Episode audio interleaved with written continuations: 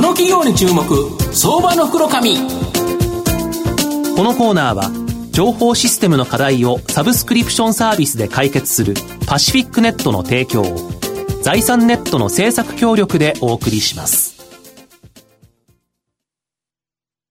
ここからは相場の福の神、財産ネット企業調査部長、藤本信之さんと一緒にお送りしてまいります。藤本さん、こんにちは。毎度、相場の福の神こと藤本でございます。まあ、今朝起きたら、おはようと思った瞬間に、ギヤーっとですね、まあ、ニューヨーク寝るときに800ドルぐらい安かったから、まあ、どうなってんのかな、上がってないかなと期待したら、パッと見たら1861ドル安。もうギヤーという形で、まあ、急遽 YouTube のあの動画を撮ったので、朝眠いんですけどっていう形ですけど、まあ、この相場、意外に強かったなということなんで、まあ、その中でですね、さらにここからですね、やっぱ注目できる銘柄、ご紹介したいと思うんですが、今日ご紹介させていただきますのが、証券コード6081、東証マザーズ上場、アライドアーキテクツ代表取締役 CEO の中村正秀さんにお越しいただいています。中村さん、よろしくお願いします。よろしくお願いします。よろしくお願いします。アライドアーキテクツは東証マザーズに上場しておりまして、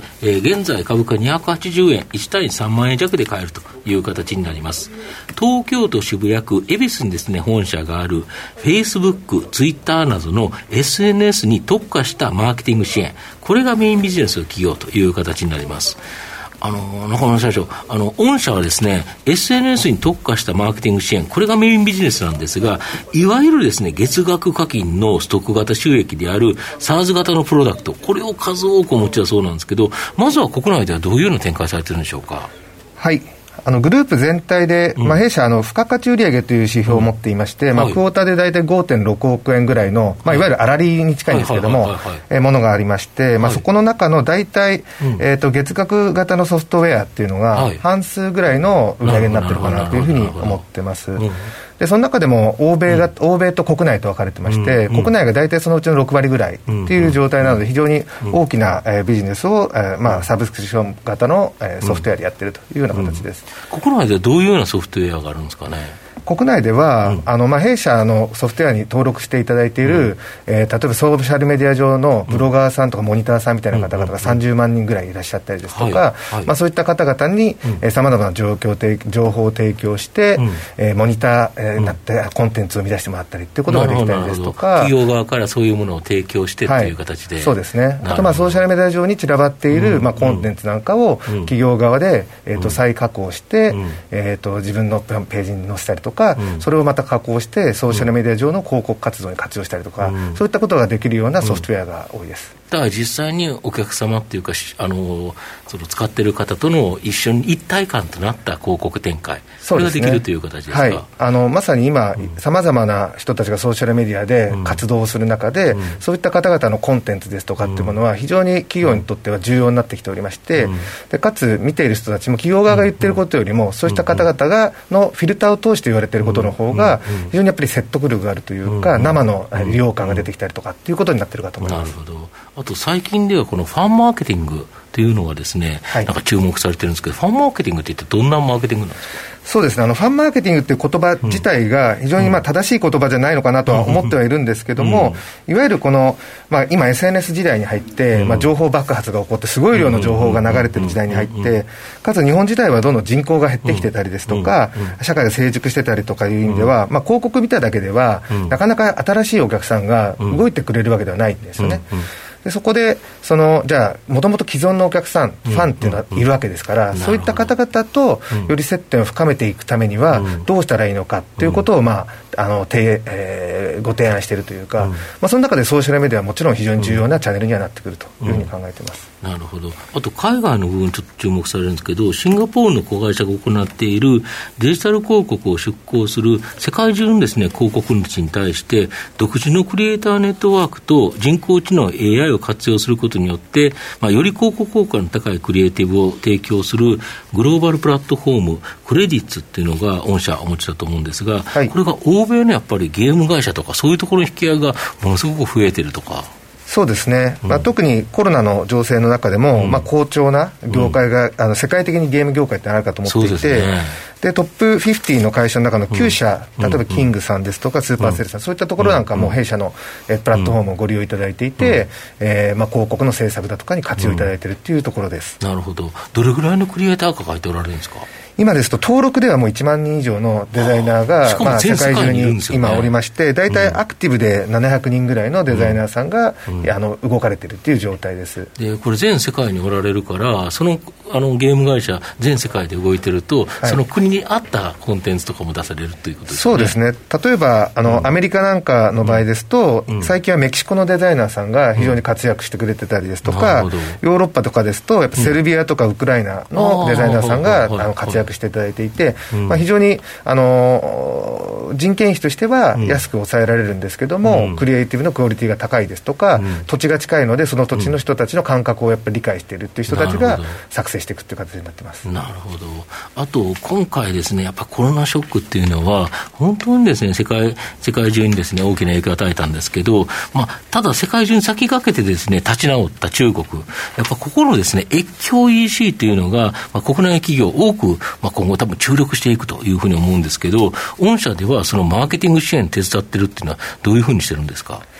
はい、あの日本の企業の、えーと、中国進出っていうものは、うん、あの、特に中国はソーシャルメディア大国ですので、うん、そういった意味で、われわれのもともと得意領域が生きる領域ということで、こちらやらせていただいてるんですけども、うん、えー、その中でも、まあ、中国という意味では、インバウンドが大きかったんですけども、そちらもほとんどゼロに、ね。えー、今なってるかなと思います。ね、で一方であの、日本のものを消費するっていうのは、非常に向こうではブームになっていて、うん、えー、越境 e コマースは今、逆にすごく伸びているっていう状況めちゃくちゃ伸びてるみたいですよね。そうですね、もともと日本のに、まあ、来ている人人たちは多くて、日本の魅力はよく理解した上で、さらに向こうに行っても日本のものを買い続けたいということで利用いただいてたんですけども、来れなくなって、より越境 e コマースでもっと買おうというような情勢になっているかと思います。そうすると、御社の SNS を活用した中国向けのマーケティング支援、非常にいろんな会社から来てるんですか、引き合いが。そうですね、まあ、特に、えーと、中国で人気なのが、はい、あのコスメのブランドですとか、そういったものが非常に強いブランド力を持ってたりですとか、はいはい、あとただ、有名なところだけではなくて、うん、日本にあるものに対する信頼性っていうのは、うん、えー、中国から非常に高いので、うん、そういった企業さんなんかは、あの今、引き続き中国に対する、えーと、マーケティング、特にソーシャルメディアを活用したものっていうのは、うん、えー、続けられてるかなと思ってます。なるほど、御社の今後の成長を引っ張るもの、改めて教えていただきたいんですか。はい、あの今お伝えしたような欧米の話ですとか、中国の話、まあ、あそこの部分なんかは今、本当50%とか、うん、150%、200%成長みたいな形でやってきてて、伸びてはいるんですけども、まあ、さあの冒頭にお伝えしたような、あのソフトウェア、国内でのソフトウェアとか、ソリューションの事業っていうのも、あの今またさらにしっかり伸びていくような土台になってきたので、これらの、まあ、4つの領域すべてで、え成長していきたいなというふうに考えてます。とすると、今後、ものすごい期待できますよね。そうですね、非常にいい、うん、あのなんていうか、ソーシャルメディアっていう領域ですとか、うん、越境ですとか、うん、いいポートフォリオが揃ってきたので、これらのポートフォリオはそれぞれ、あの成長しっかり成長していきます。なるほど。宇野沢さんいかがですか？はいそうですね。あの御社の名前はあの昔あの日経のランキング成長率ランキングまあ、ここにもやっぱりこうかなり上位でランクインされていた2016年から17年ですよね。この時株価っていうのが今振り返ると10倍高してるんですよね。で今ちょうどこう時代の追い風も受けてると思いますし非常にこうちょっと注目してみたいなと思いました。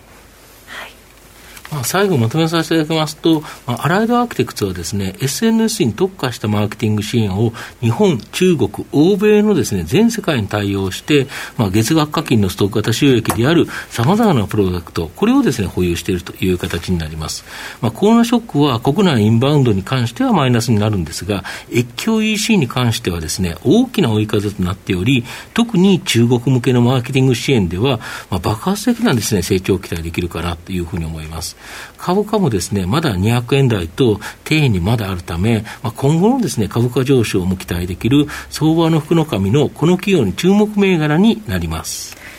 今日は証券コード6081東証マザーズ上場。アライドアーキテクツ代表取締役 CEO の中村正秀さんにお越しいただきました。中村さんどうもありがとうございました。ありがとうございました。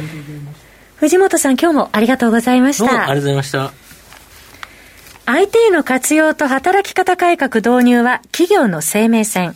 東証2部証券コード3021パシフィックネットはノート PC、SIM の調達からコミュニケーションツールの設定まで企業のテレワーク導入をサブスクリプション型サービスでサポートする信頼のパートナーです。取引実績1万社を超える IT サービス企業、東証2部証券コード3021パシフィックネットにご注目ください。この企業に注目相場の福の神このコーナーは情報システムの課題をサブスクリプションサービスで解決するパシフィックネットの提供を財産ネットの政策協力でお送りしました。